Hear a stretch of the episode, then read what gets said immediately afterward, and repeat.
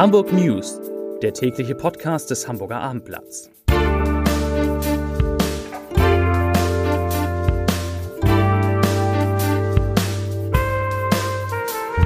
Moin, mein Name ist Lars Heider und heute geht es um das Ferienwetter, das im Norden anscheinend nicht besser zu werden scheint.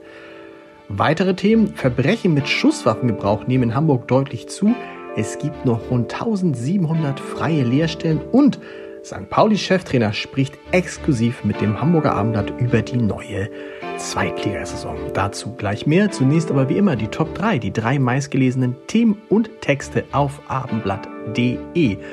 Auf Platz 3 von Karussell bis Pommes 10 Spartipps für den Sommerdom. Auf Platz 2 Rätsel um Tote bei P&C. Warum lag sie eine Woche im Keller? Und auf Platz 1 Notaufnahme. Nur jeder zweite Patient ist hier richtig. Das waren, das sind die Top 3 auf abendblatt.de. Wenn Polizistinnen und Polizisten in Hamburg im Dienst angegriffen werden, könnten sie bald eine finanzielle Entschädigung in beträchtlicher Höhe erhalten.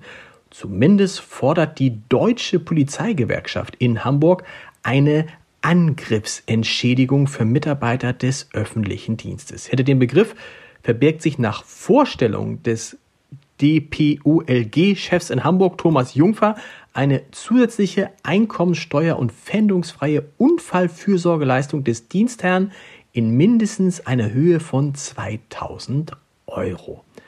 Der polizeiliche Alltag sei immer öfter von Beschimpfung, Bedrohung, Nötigung und auch gewalttätigen Angriffen geprägt, so Jungfer weiter. Die Fallzahlen der Polizeikriminalstatistik würden da eine eindeutige Sprache sprechen. Widerstandshandlungen und tätliche Angriffe gegen Polizeibeamte und Rettungskräfte würden auf einem sehr hohen Niveau liegen. In Zahlen im vergangenen Jahr gab es in Hamburg 830 tätliche Angriffe auf Polizisten und Rettungskräfte und 660 Widerstandshandlungen bei Festnahmen, wobei auch dort überwiegend Polizistinnen und Polizisten betroffen waren. Hamburgs Handelskammer und die Handwerkskammer melden unmittelbar vor dem Start des Ausbildungsjahres am 1. August noch rund 1700 freie Lehrstellen. Das klingt viel, aber das sind 23 Prozent weniger als im Vorjahr zu diesem Zeitpunkt. Also ganz gut. Insgesamt registrierte die Arbeitsagentur Hamburg bis Anfang Juni 9650 von den Unternehmen der Stadt gemeldete Ausbildungsplätze. Wer noch keinen Platz hat, der profitiert jetzt von den noch offenen Stellen. Darunter sind gefragte Berufe wie Außenhandelskaufmann, Kauffrau für Büromanagement, Fachinformatiker, Elektroniker und Kfz-Mechatroniker. Die meisten offenen Arbeitsplätze gibt es im Bereich der Handwerkskammer noch bei Maurern und Straßenbauern, die sind in der Regel dann eher schwer zu besetzen.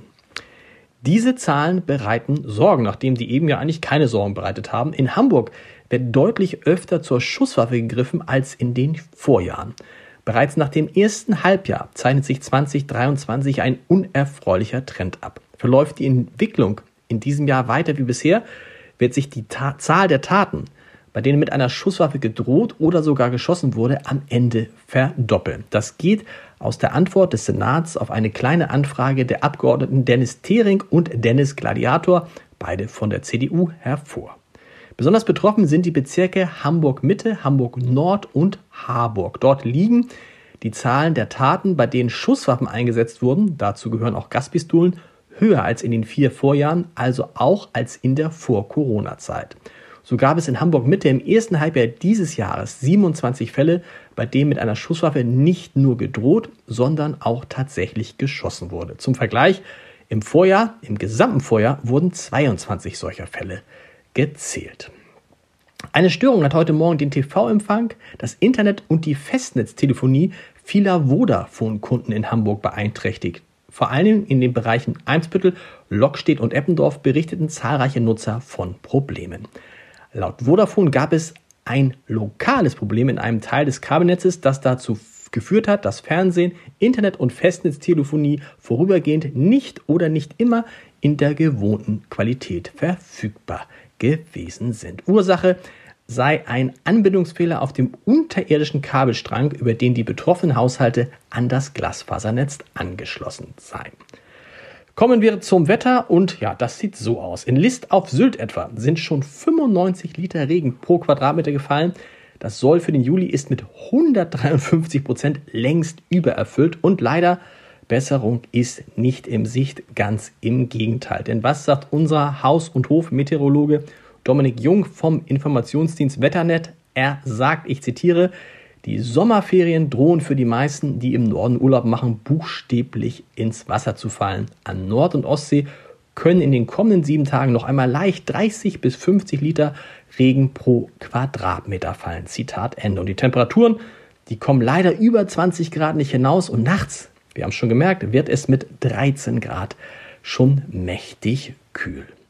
Da bleibt mir nur noch der Podcast-Tipp des Tages. Für mich ist der FC St. Pauli in der Zweitligasaison saison die schon an diesem Freitag mit dem Spiel des HSV gegen Schalke 04 beginnt, einer der Top-Favoriten auf den Aufstieg in die erste Liga, was vor allem an Cheftrainer Fabian Hürzeler liegt. Und der ist heute exklusiv in unserem Podcast Podcast Millern Talk zu Gast und spricht nicht nur über Sport. Hören Sie mal rein unter www.abendblatt.de slash podcast. Und wir hören uns morgen wieder mit den Hamburg News um 17 Uhr. Bis dahin. Tschüss.